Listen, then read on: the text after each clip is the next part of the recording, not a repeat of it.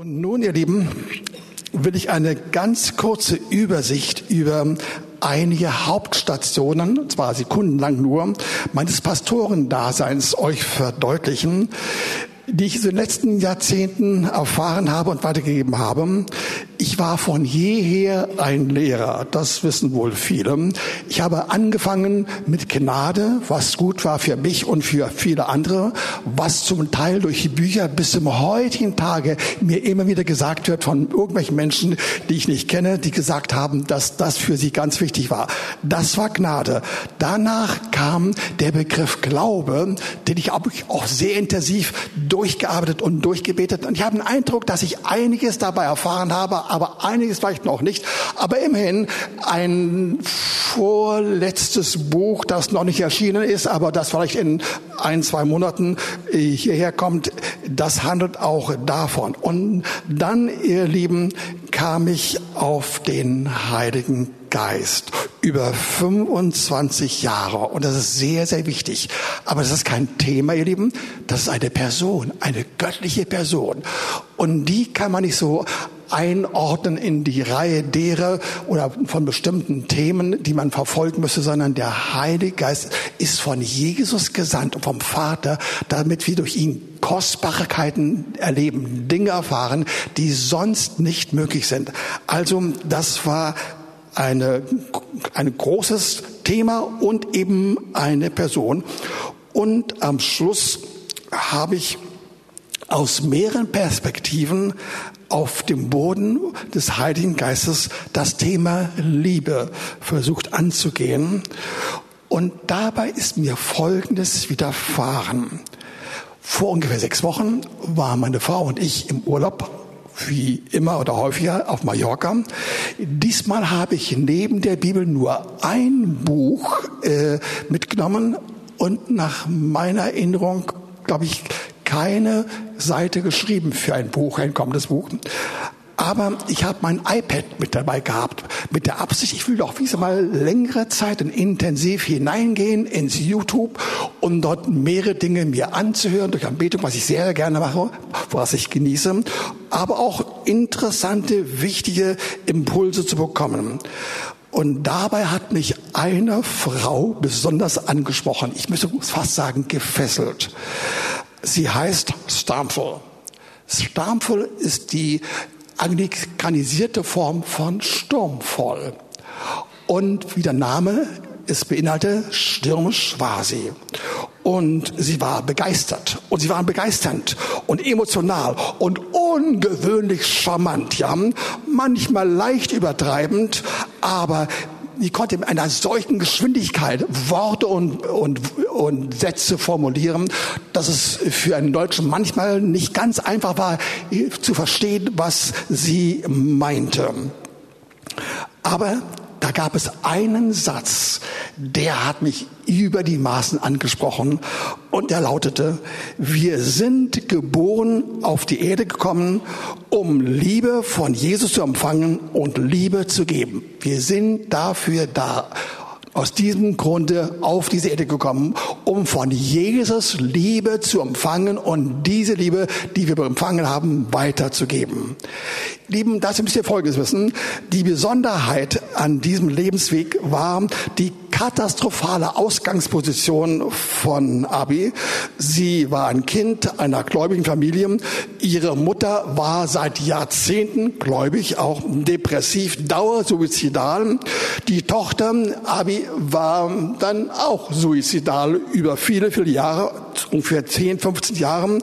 Und äh, sie stand unter dem Eindruck ihrer dominanten, aber christlichen Mutter, äh, die immer Höchstleistungen haben wollte für irgendwelche Sachen des Herrn. Und sie sollte eine Weltevangelistin werden, am besten die Weltevangelistin. Also das war ihr Zustand.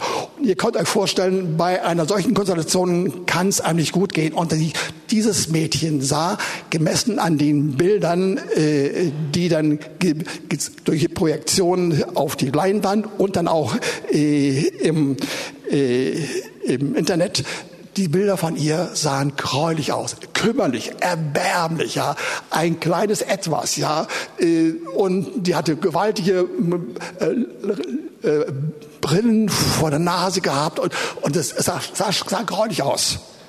Aber ihr Lieben, diese Frau hat diesen Satz, von dem ich gerade gesprochen habe, den hat sie ausgelebt, ja.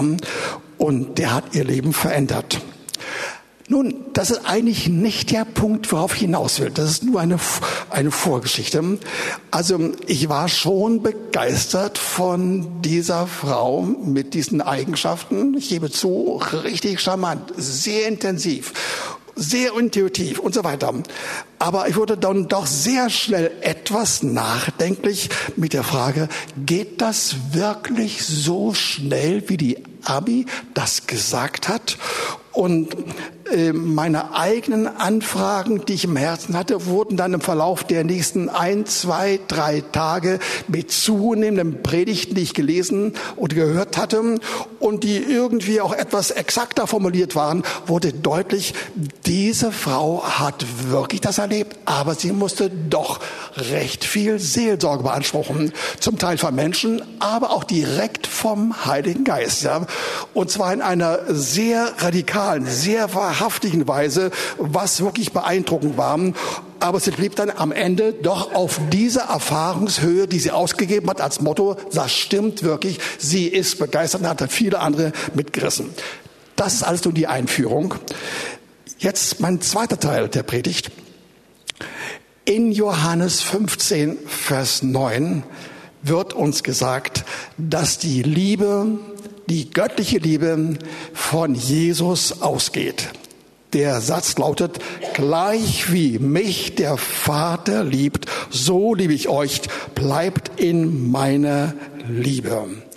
Ihr Lieben, dieser Satz ist kein Befehl, kein Gebot, eine Einladung, vielleicht mit einer gewissen Aufforderung in dem Zusatz, bleiben, wir sollen in seiner Liebe bleiben, dass wir schon animiert werden, dann dazu auch zu stehen.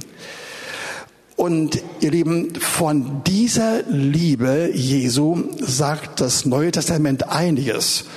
Zum Beispiel Epheser 3, die Verse 20, da wird uns gesagt, dass die vollkommene Liebe im Verbund mit Herrlichkeit in Erscheinung tritt und dann in der Fülle Gottes, 1. Johannes 4, Vers 17, als vollkommene Liebe in Erscheinung tritt. Ich weiß gar nicht, ob es alles steht. Ja, okay. Ich wollte das nur kurz erwähnen. Ich bleib auch nicht dabei. Ich wollte nur sagen, diese Liebe von Jesus. Noch einmal, ich betone ausdrücklich, es gibt die Liebe, eine göttliche Liebe von Jesus, von der die Rede ist. Diese Liebe Jesu sie ist das Optimum. Sie ist wunderschön. Sie ist vollkommen und vollkommen auf dieser Erde und treibt jede Furcht aus. Aber wisst ihr was? Davon will ich heute so nicht sprechen. Das kommt vielleicht beim zweit oder dritt nächsten Mal dann vor. Heute will ich ein wenig von der Liebe des Heiligen Geistes sprechen. Und genau genommen auch nicht in der Weise, wie ihr es nun erwartet würdet, sondern als eine Liebe des Heiligen Geistes, die eine Qualität hat, ja. Sie soll dafür sorgen, dass wir alle, die wir auf dieser Erde mit dem Herrn leben und mit dem Heiligen Geist zusammen sind, wir sollen durch sie liebesfähig gemacht werden ausdrücklich fähig zu dieser überragenden, fantastischen, erlebbaren, innerlich spürbaren Liebe. Das ist der Auftrag an dieser Stelle für den Heiligen Geist. Wir kennen folgende zwei, drei Worte. 2. Timotheus 1, Vers 7 wird uns gesagt, dass wir durch Glauben die Gabe Gottes, der Heilige Geist in diesem Fall, entfachen sollen, anfachen sollen. Durch Glauben können wir das, was schon da ist, noch mehr entfachen und äh, zur Wirkung bringen. Römer 5, Vers 2 äh, sagt uns, dass wir die, dass die Liebe Gottes durch den Heiligen Geist, der uns gegeben ist in unser Herz, äh, dass wir sie erfahren können. Und in Römer 15, Vers 30 heißt es einfach nur, äh, dass wir ermahnt werden, die Liebe des Geistes zu erleben. Ihr Lieben, es gibt also wirklich eine Liebe des Heiligen Geistes. Und das führt schon näher in die eigentliche Thematik hinein, die ich heute vor Augen habe. Dieser Heilige Geist will uns auf Stationen seiner Liebe zur Liebe Jesu führen. Noch einmal, ich rede von einer erfahrbaren, bewussten, erlebten, überschwänglichen Liebe. Er will uns dahin führen, und zwar nicht so sehr in dem Sinne, dass ihr ununterbrochen von der Begrifflichkeit der Liebe redet, sondern er redet über Wahrheit. Und dass wir durch Wahrheit hineingeführt werden in den Radius, in den Lebensbereich, in die Erfahrungsmöglichkeit der Liebe Jesu. Und dazu will ich euch ein Wort bringen aus Johannes 14. Da lesen wir Vers 16 und 17. Und ich will den Vater bitten, und er wird euch einen anderen Beistand geben, dass er bei euch bleibt in Ewigkeit, den Geist der Wahrheit, da haben wir das, den Geist der Wahrheit, den die Welt nicht empfangen kann, denn sie beachtet ihn nicht und sie erkennt ihn nicht, ihr aber erkennt ihn, denn er bleibt bei euch und wird in euch sein. Der Geist der Wahrheit, der übrigens der Geist des Beistandes, der Helfer, der kommt zu uns und bleibt bei uns und ist in uns und das ununterbrochen. Und mit ihm gemeinsam sollen wir dann bestimmte Abenteuer erfahren. Und die haben etwas damit zu tun, dass wir durch Wahrheit wahrhaftig werden und durch Wahrhaftigkeit hineingleiten in die Liebe Jesu. Damit ich wirklich richtig verstanden werde. Ich rede nicht von einer allgemeinen Liebe Jesu, ich rede nicht davon, dass wir die Erfahrung der Heilsgewissheit haben, sondern ich rede davon, dass wir so dieses prickelnde, intensive Erfahren erleben, wie, der, wie die Liebe Jesu in uns hineinkommt. Und davon will ich einiges noch mehr sagen. Und wie das im Verbund mit bestimmten Charaktereigenschaften, vor allen Dingen auch mit Wahrheit beim Heiligen Geist aussieht, das sagt uns Jesaja 11, der Vers 2. Da wird uns nämlich beschrieben, wie der Heilige Geist auf Jesus kommt und Folgendes bewirkt. Und auf ihm wird ruhen der Geist des Herrn, der Geist der Weisheit und des Verstandes, der Geist des Rates und der Kraft, der Geist der Erkenntnis und der Furcht des Herrn. Also es werden hier bestimmte Formen und Wirksamkeiten desselben Heiligen Geistes dargestellt und davon haben die Mehrzahl dieser Eigenschaften mehr eine diagnostische Bedeutung. Sie sollen uns äh, sagen, welche Erkenntnis durch den Herrn für zur Verfügung steht. Sie sollen uns Wahrheit geben. Sie sollen uns Einsicht geben. Wir sollen erfahren, äh, dass wir ähm, dass wir durch Wahrheit einen Rat bekommen können und äh, dass wir auch Weisheit bekommen und noch einiges mehr, um dann wirklich, indem wir das bekommen, deine Kräfte, die Kräfte des Heiligen Geistes zu empfangen und dann auch den Rat zu bekommen, das anzuwenden in der Furcht des Herrn, ihr Lieben. Und das ist das Thema. Ich will euch vermitteln, dass dieser Heilige Geist eine Tätigkeit übernimmt, die kein anderer auch kein Seelsorger, auch nicht der Beste unter uns vollziehen kann. Vielleicht mit ihm kann man einiges schon bewirken, aber ohne den Heiligen Geist geht es nicht. Der Heilige Geist, ich will es mal ganz genau präzisieren, er will uns zu dem Punkt führen, dass wir nicht nur durch Jesus Vergebung haben, ewiges Leben bekommen, erleben, wie unsere Schuld getilgt wird und so weiter, sondern er will uns erleben lassen, wie wir im Alltag durch bestimmte Zwänge, oder Gewohnheiten oder Belastungen oder vielfältige Störungen und Behinderungen, wie wir ununterbrochen blockiert werden und verhindert werden und behindert werden in vielfältiger Hinsicht.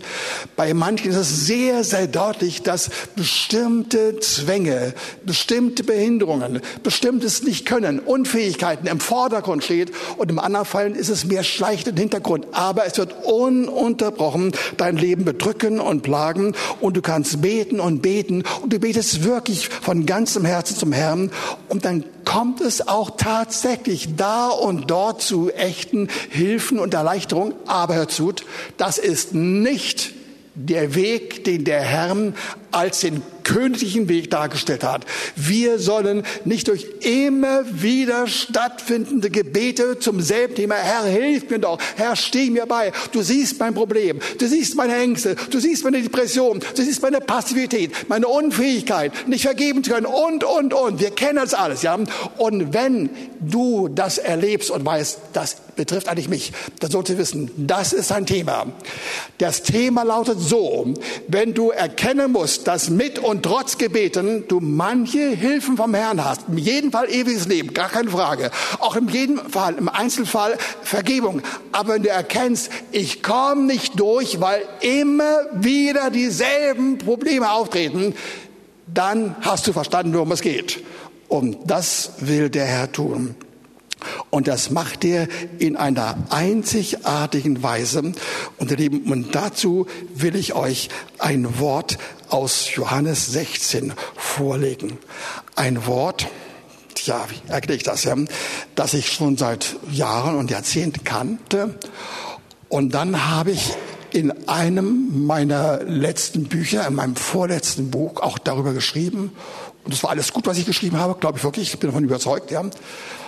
Aber dann in einer Bibelschulstunde erlebte ich auf einmal, da gibt es ja Dinge, die ich ausspreche, die richtig sind, die weit über das hinausgehen, was ich erlebt habe und was andere erleben. Und dann habe ich dieses, mein, mein eigenes Exemplar genommen und habe 14 Punkte zu einem einzigen Vers aufgeschrieben, und das war für mich der Durchbruch an dieser Stelle, um bestimmte Wahrheiten total zu verstehen und dann noch stärker und besser zu erfahren. Hört zu, Johannes 16, die Verse 12 bis 15. Da sagt auch Jesus, und ihr habt diese Formulierung von mir schon ein, zwei Mal, ein, zwei Mal mindestens erlebt, noch vieles hätte ich euch zu sagen. So fängt der Herr an. Aber er tut es nicht. Er tut es nicht. Er hätte noch vieles zu sagen, aber er tut es nicht. Stattdessen bringt er den Nachsatz, ihr könnt das nicht tragen, im Sinne von ertragen.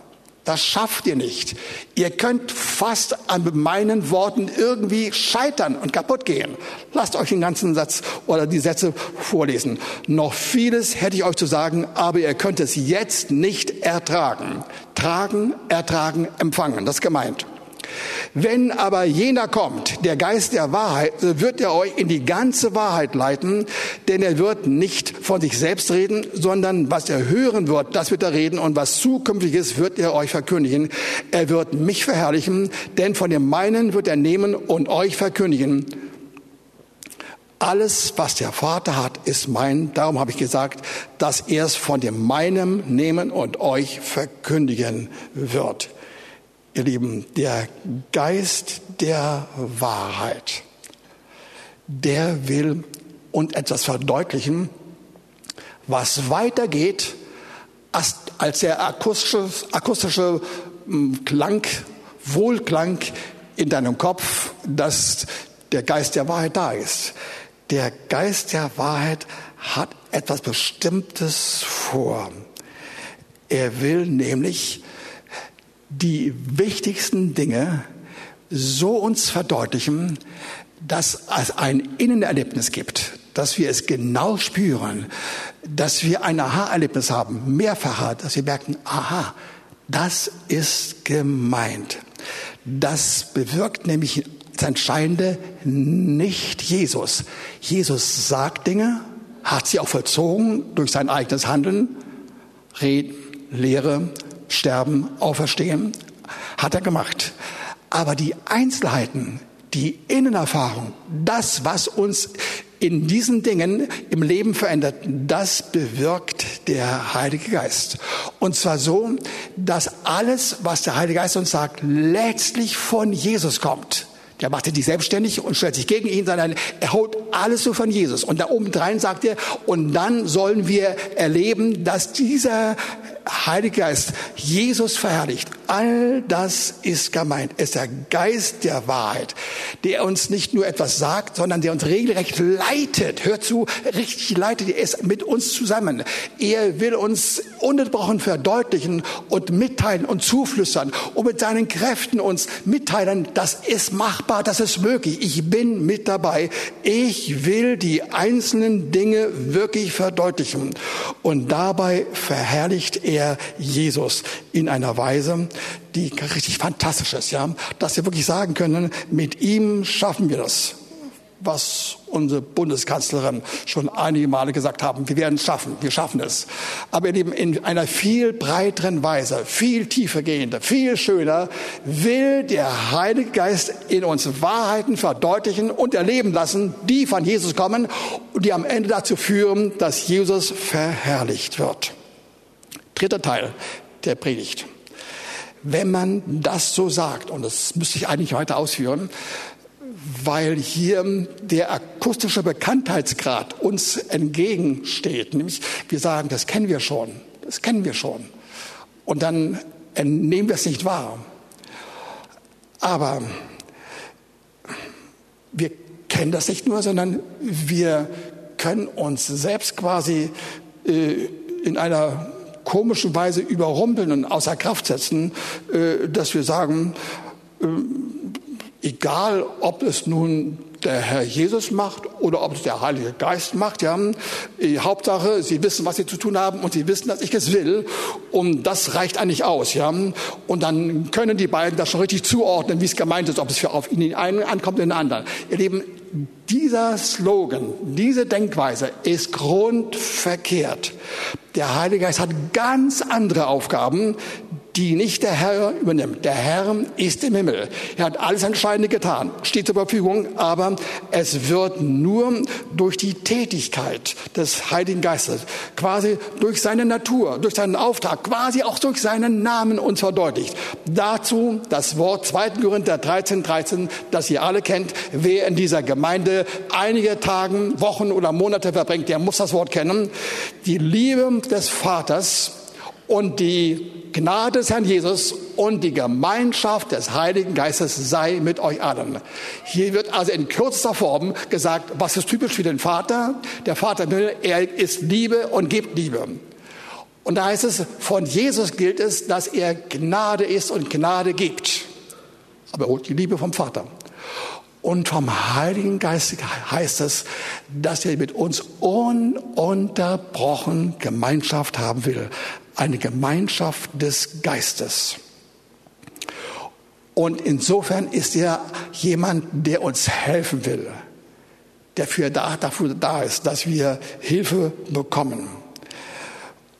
Und er will uns da helfen, hört mal zu, uns an der Stelle helfen, wo du nachweislich durch deine Ehrlichkeit dir verdeutlichen musst, es gibt bestimmte Bereiche, wo ich nicht weiter durchkomme.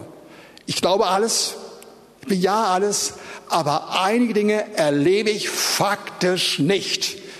Da gibt es also ein, eine Art von Zwanghaftigkeit und Chronizität und Behinderung da, Kräfte, die dagegen stehen, dass sie einfach nicht durchkommen kann. Und just an dieser Stelle, ich rede von den Stellen, wo wir nicht weiterkommen, da will er uns helfen. Ich könnte mir auch nicht vorstellen, dass es auch nur einen einzigen unter uns gibt, der nicht eine solche Problemzone kennt, wo du genau spürst, das ist meine schwierige, meine schwache Stelle. Da komme ich eigentlich nicht durch. Hier fühle ich mich vom Feind oder von irgendwelchen Umständen gedemütigt. Ich kann mir das nicht vorstellen. Oder gibt es jemanden, der sagt, ich bin doch da weiter, weiter, viel weiter, ja. Dann kannst du mir nachher vielleicht ein kleines Zettelchen sagen, ja, äh, äh, da und da habe ich den, den letzte, das letzte Problem gelöst, ja. Okay, gut. Aber für die anderen von uns gilt, ihr Lieben, das will der Herr bewirken. Und nun kommt es darauf an zu wissen, wie er das macht. Der Heilige Geist als Geist der Wahrheit ist der Helfer, der uns helfen will, bei dem unmöglichen Part, den wir nicht schaffen, bei dem zwanghaften Part, der immer wieder sich wiederholt, ja, uns beizustehen. Und zwar in einer Weise, dass er dabei eigentlich nur der Helfer ist. Aber er, er übernimmt den schwierigen Teil, was wir sonst nicht schaffen, eben das Chronische, das Zwanghafte, das, was sich wiederholt, ja. Und wenn er dann zu uns kommt und wenn wir das ihm übergeben, dann bleibt nur noch ein ganz einfacher Willensimpuls übrig und das geht dann mit Leichtigkeit. Es geht dann mit Leichtigkeit. Hört, und das ist das Verfahren. Das Verfahren sieht so aus, dass wir mit dem Heiligen Geist kommunizieren. Dass wir sagen, Heiliger Geist, ich will vor dir ehrlich sein. Ich habe immer so gesagt und gedacht, ich bin durch alles durchgekommen, aber es stimmt nicht. Wenn ich genau hinschaue, es gibt Schwierigkeiten. Meine Passivität, meine chronische Nörgelei, mein Richten, meine psychosexuellen Probleme, Masturbation und was es sein. Ja, ich wage es gar nicht sagen, aber das ist der Fall. Der Fall. Und der Heilige Geist der, Wahrheit sagt, Mann, ist das so gut, dass du den Mut hast, vor dir und vor mir das auszusprechen. Und dann sagt er, und jetzt mach du Folgendes. Du gehst zum Herrn und holst noch einmal Vergebung, was du schon viele Mal gemacht hast. Zehn Sekunden, vielleicht mal 20 Sekunden, ja. Und dankst dem Herrn und dann kommst du zu mir. Und dann wollen wir beide gemeinsam zusammen sein. Und dann kommt was Wunderschönes in Gang. Du musst dich nicht mehr anstrengen. Du lädst mich ein. Du fängst an, mit mir zu reden. Du erlebst meine Gegenwart in einer neuen Sprache, wie auch immer. Und auf einmal merkst du, wie etwas leicht wird und anders wird, wie das wirklich schön wird, wie göttliche Einsichten kommen. Und zu den Einsichten kommen die Fähigkeiten und dann kommen die Freiheiten zustande. Und die Freiheiten kommen in einer bestimmten Weise zustande. Lasst euch das Wort hören. Der Herr ist der Geist. Wo aber der Geist des Herrn ist, da ist Freiheit.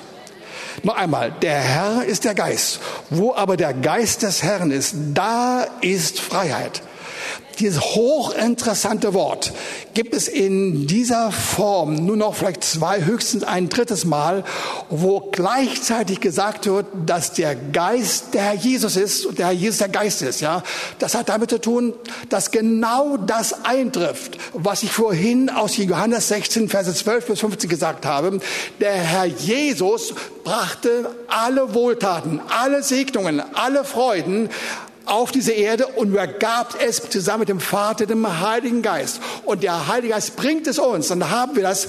Aber wenn wir das inhaltlich haben, dann haben wir im Prinzip auch gleichzeitig die Segnung des Herrn. Wir haben den Heiligen Geist und die Segnung des Herrn. Aber sagt gar nicht, das kann ich auch einfach haben. Ich gehe einfach so am Heiligen Geist vorbei, mache ich direkt zum Herrn. Und das funktioniert einfach nicht. Es funktioniert nicht. Der Herr will, dass wir sehr wohl bei unseren chronischen, zwanghaften, charakterlichen Schwierigkeiten, dass wir da ein Schuldbekenntnis erleben von dem Herrn, nicht dramatisch, theatralisch, gewaltig, ganz ehrlich, ja, sagen, es tut mir leid, ich brauche deine Hilfe, um dann anschließend gehen wir hinein in die Kommunikation mit dem Heiligen Geist.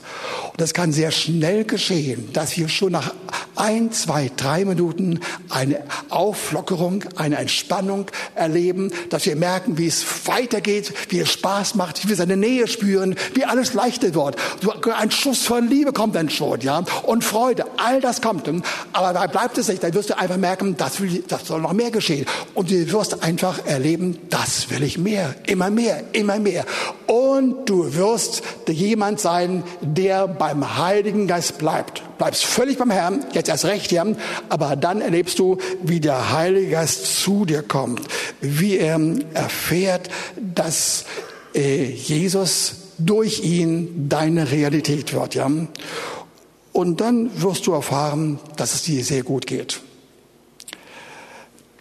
Das ist die Stelle, die ich erwähnen müsste, weil just in diesem Rahmen ich erlebt habe, wie die Liebe Jesu, die ich nicht weiter ausführen möchte jetzt, wie diese Liebe mein Herz erfasst hat. Ich weiß, wovon ich rede.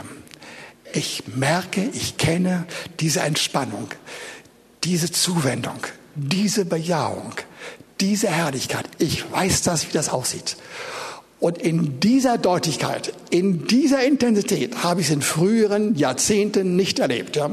Ich war bereits über Jahrzehnte, habe ich viele Mal schon gesagt, Christ, ja, habe vieles Gutes erlebt, ja, Heilsgewissheit, immer wieder mal Freuden und Liebe, aber eine bedingungslose Liebe, die losgelöst ist von irgendeinem äußeren positiven Anlass, irgendwie ein Geschenk, ein Segen, eine Gebetserhörung und so weiter, sondern ohne das einfach die Liebe des Herrn zu empfangen, das habe ich erst danach erfahren, nachdem ich genau gespürt habe, der Heilige Geist will meine Lasten übernehmen und auflösen, weil er die Power dafür, die Kraft von Jesus holt und dadurch wird das unsere eigene Erfahrung. Und so können wir den Heiligen Geist erleben und genießen. Ich müsste noch mal hinzufügen. Interessanterweise habe ich in der Schrift an keiner Stelle gefunden, dass der Heilige Geist verherrlicht wird. Wir sollen ihn anerkennen, wir sollen ihn ehren, mit ihm zusammen sein, aber die Verherrlichung erfolgt gegenüber Jesus und dem Vater und was kommt noch? Wir selbst sollen, wie das Wort mehrfach sagt, durch den Heiligen Geist und durch Jesus verherrlicht werden. Tatsächlich. Aber interessanterweise, der Begriff Verherrlichung wird nicht im Zusammenhang mit dem Heiligen Geist erwähnt. Könnte man fragen, wie ist das nur denkbar? Ich kann es euch sagen. Der Heilige Geist bekommt Ehre. Wir sollen ihn anerkennen. Aber mehr als das, wir sollen mit ihm zusammen sein.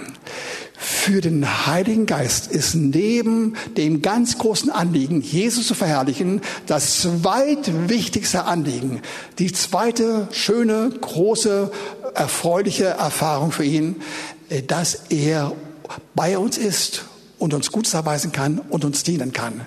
Er hat eine Sehnsucht nach uns. Er liebt es, uns Gutes zu erweisen, uns zu erfreuen. Er liebt es, uns hineinzukommen in unser Herz und alles zwanghaft und alles Schwierige wegzunehmen. Das ist seine Art, ja. Und insofern scheint mir, ist das eine Art Entsprechung für Herrlichkeit. Das ist der Stand der Dinge, wie ich es bis jetzt im Worte Gottes gesehen habe. Nun hatte ich eigentlich vor, jetzt ein Beispiel in aller Ausführlichkeit vor euch zu verdeutlichen. Aber ich habe schon beim Entwurf der Predigt gemerkt, das ist einfach nicht machbar. Dieser lehrmäßige Untergrund muss man unbedingt wissen und kennen, verstanden haben und erleben, damit wir dann hineinkommen können in die praktische Erfahrung. Ja, sonst wird man das eigentlich nicht abgenommen werden. Man wird es nicht hören, nicht können, nicht glauben können. Es, es wird das nicht passieren. Und deswegen habe ich es auch ein wenig verdeutlicht. Ich wollte über Ängste reden über Furcht, über die Geißel der Gegenwart in der Bevölkerung, über Panik, über jede Form von Ängstlichkeit und Bangigkeit und alle Formen von Angst, die damit verbunden sind. Zusammen auch mit Depressionen. Das sind die beiden ganz großen äh, Geißeln der Menschheit. Aber ihr Lieben, ich kann es mir an der Stelle einfacher machen. Es geht mir seit ungefähr, ungefähr anderthalb Jahren, ganz grob so, dass meine Seelsorge an einer bestimmten Stelle sehr einfach geworden ist. Da ist nichts Psychologisierendes mit drin, erst recht keine psychoanalytischen Anteile, um irgendwas herauszuholen und aufzulösen. Ich denke, dass ich immer noch verstehe und manchmal habe ich auch einen gewisse, gewissen Eindruck, dass es ein bisschen helfen, helfen könnte. Aber eigentlich komme ich mit meinen lieben Geschwistern direkt zum Heiligen Geist. Und ich verdeutliche ihnen das, wie es aussieht. Und dann exerziere ich das mit ihnen. Und dann erleben sie, wie tatsächlich, wenn sie mitmachen, auch dann, wenn sie unter Jahren als Christ dasselbe Problem schon hatten, wie es sich auflöst. In einer solchen Häufigkeit. Es ist so schön, es ist so wohltuend. Das kann ich euch nicht verhehlen. Das müsst ihr wissen. Und dann werden wir erfahren, wenn wirst du auch erfahren, wie der Heilige Geist in dein Leben eintritt.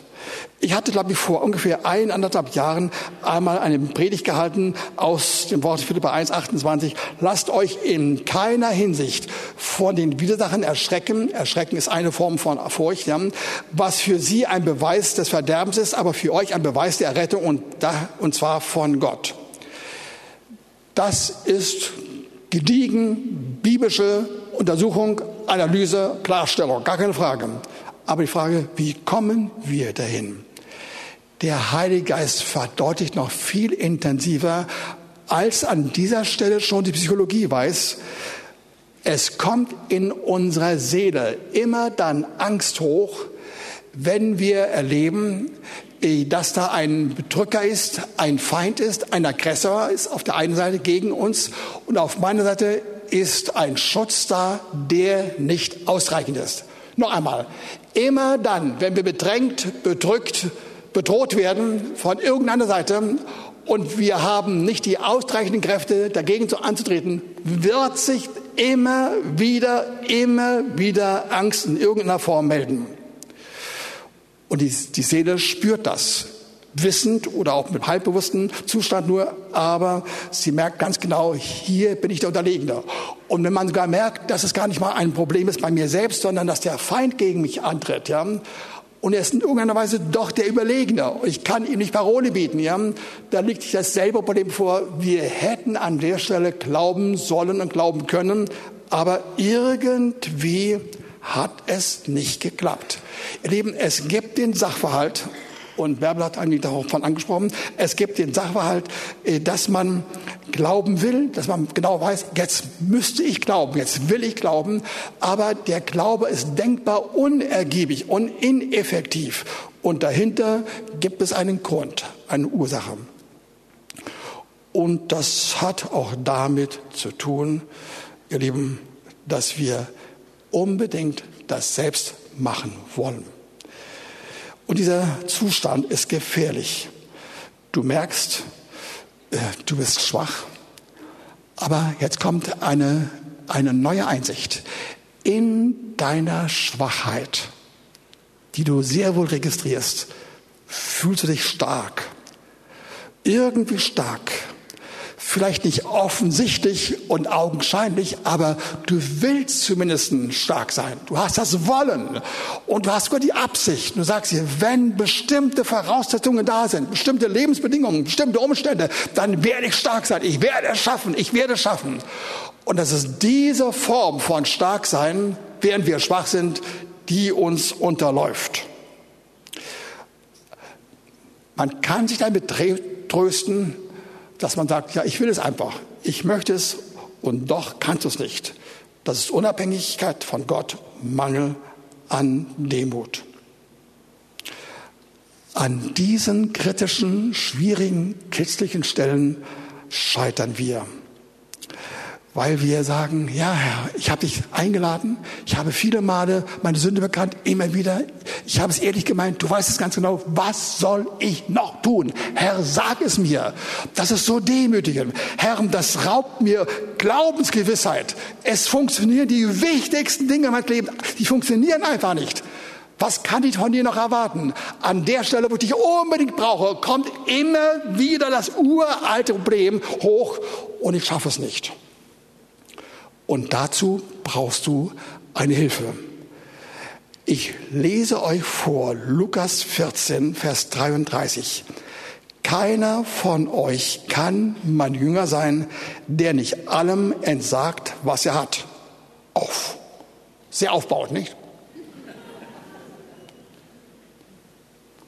Keiner von euch. Durch die Bank weg. Keiner schafft es euch. Wer nicht zuvor alles aufgibt, was er hat. Das sind unsere Stärken, unsere Fähigkeiten.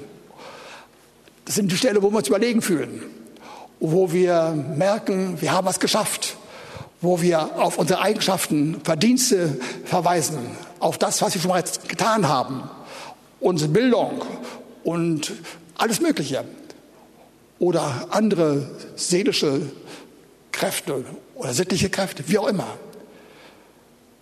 Und die sollen wir aufgeben. Genau die. Wer schafft das?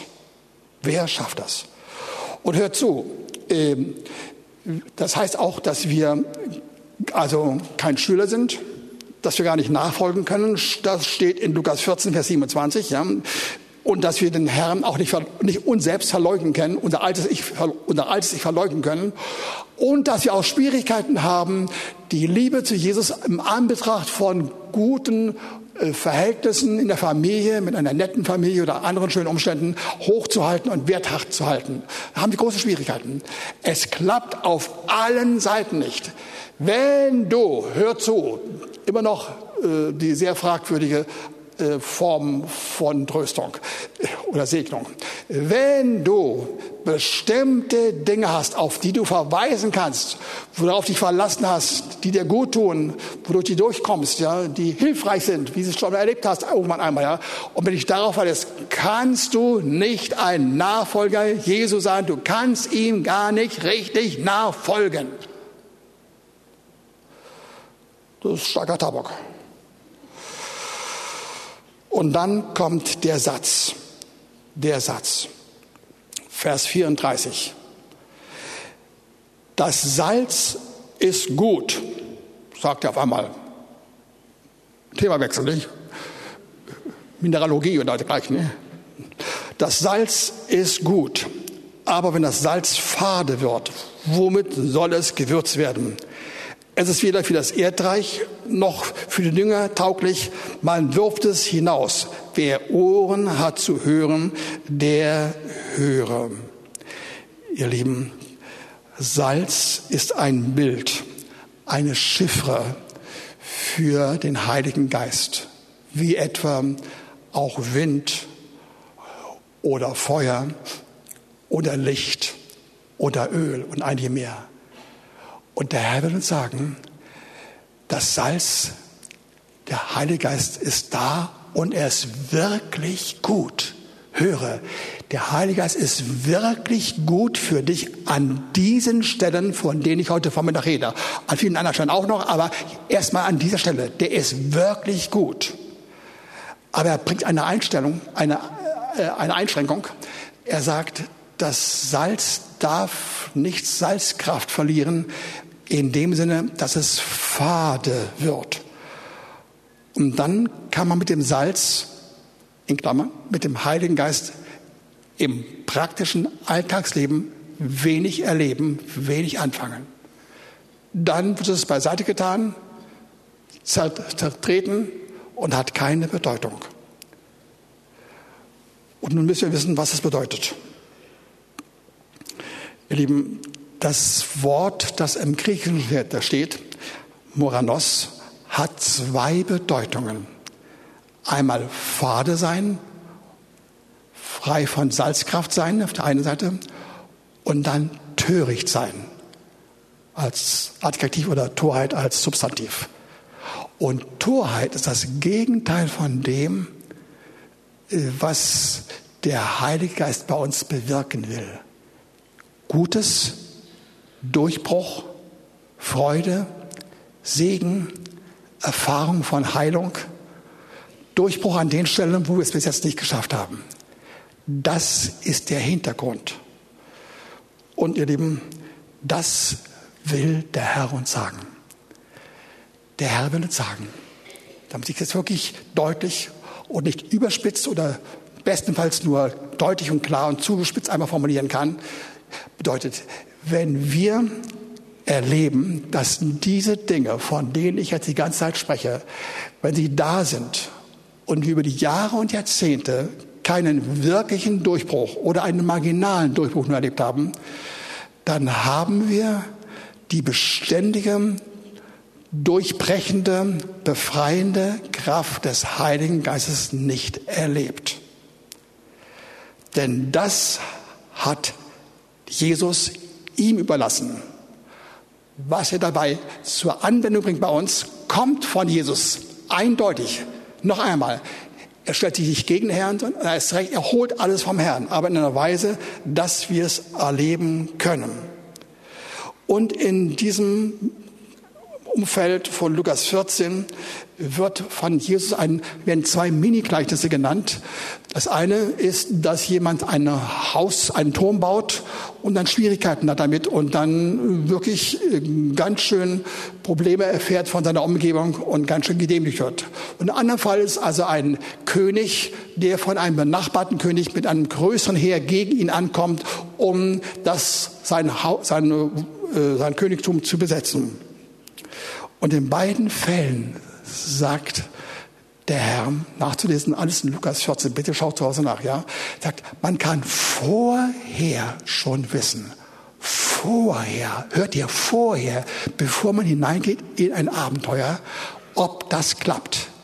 Mit dem Heiligen Geist haben wir vorher das Wissen, die Zusicherung, die innere Klarheit, das Wissen, ich komme durch, ich komme durch, weil das Hauptproblem behoben ist. Das heißt, wir brauchen eigentlich zwei Hilfen, was in diesem Wort uns gesagt wird. Wir brauchen erstens den Heiligen Geist selbst. Und der Heilige Geist sorgt dafür, dass in den Augenblicken, im Umfeld der Schwierigkeiten, die es zu lösen gilt, dass er uns mit seiner Freude, mit seinem Segen, mit seiner Friede, mit seinem friedenden Gegenwart, mit all dem Guten kommt und uns aufbaut und, er, und hochbringt und uns Klarheit gibt. Mann, ich bin bei dir, du schaffst das, du schaffst das. Das eine. Das andere ist einfach, dass du dabei merkst, oh, das Problem ist überwunden.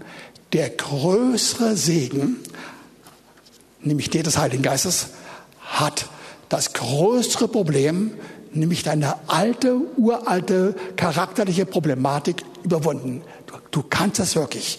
Und ihr Lieben, das ist wirklich die Botschaft.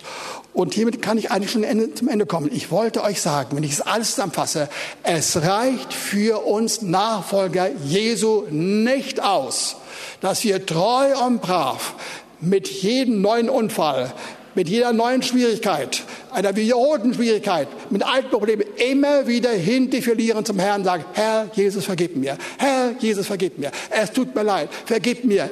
Und er vergibt immer. Er vergibt immer. Aber es ist so vorgesehen im Reiche Gottes. Hört ihr das, ja? Eigentlich muss ich mit der Faust auf die, dieses Pult klopfen. Ja?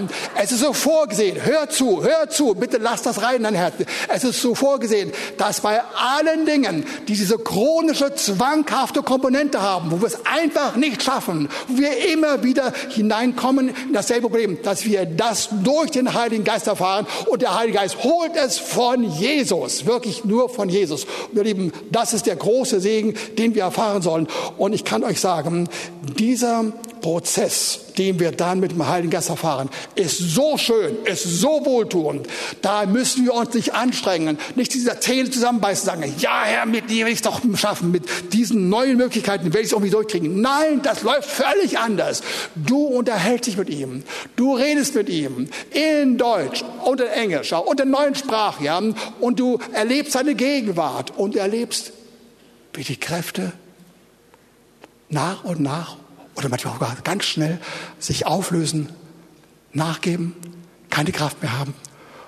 Und dann sagst du einigen, Herr, das ist toll. Du hast es getan. Auf einem Weg, den ich nicht kannte. Ich war bisher ein alter, klassischer Charismatiker, seit fünf oder zehn oder zwanzig oder dreißig Jahren, ich war es, ja. Aber heute habe ich eine neue Version, eine neue ein neues Phänomen, eine neue Erfahrung erlebt. Du willst hineinkommen in mein Leben. Und was dann an Freuden kommt, das ist sehr, sehr, sehr schön. Und das macht das Leben lebenswert.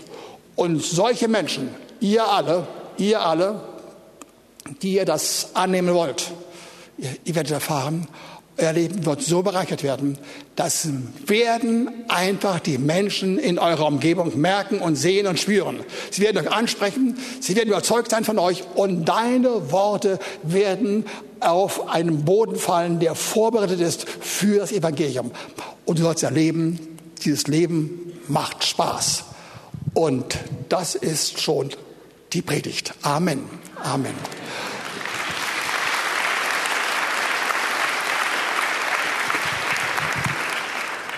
Ich habe, ich habe folgenden Vorschlag. Wir beten gemeinsam. Abgesehen von denjenigen, die es nicht mehr brauchen, weil ihr schon durch seid. Ja. Und ich lade euch sehr ein, herzlich ein, seid wahrhaftig. Ja und holt euch den Genuss. Holt euch den Genuss. Macht es so, wie ich es dargestellt habe.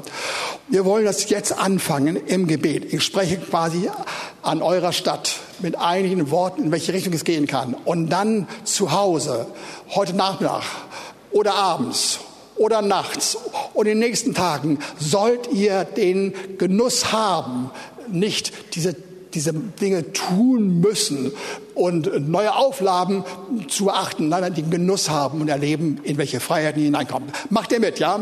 Ein kurzes Gebet, ja? Komm mit deinem ganzen Herz, mit deinem ganzen Willen nicht hinein und sag, das will ich unbedingt, das will ich unbedingt. Du hast voll über mich gesprochen, ja? Als ob du meine Worte, meine Gedanken kennst. Ich hab's, ich kenne sie nicht, aber der Heilige Geist kennt sie. Danke, Herr, dass das für uns alle gilt, ja? Es gibt Freiheiten wo der Geist des Herrn ist, da ist Freiheit. Das soll nicht nur ein Wort sein, eine Proklamation sein, eine schöne Wahrheit sein, das soll meine Erfahrung werden. So segne ich jeden in der Gemeinde. Und wir empfangen alle von dir, Heiliger Geist, die neue Grunderfahrung, dass durch dich wir Aspekte von Freiheiten letztlich von Jesus empfangen, wie wir sie nie gesehen haben oder zumindest nicht erfahren haben. Komm, Heiliger Geist. Ich will dir sagen, ich will unbedingt mit dir in das neue Leben hinein. Ich danke dir, dass du mir dazu Bereitschaft gibst. Äh, dazu gibst du mir die Willigkeit. Dazu gibst du mir äh, die Kraft durchzuhalten und die Lust und die Freude daran. Danke, dass du alles beiträgst. Du bist so wunderbar. Danke, dass es dich gibt. Amen.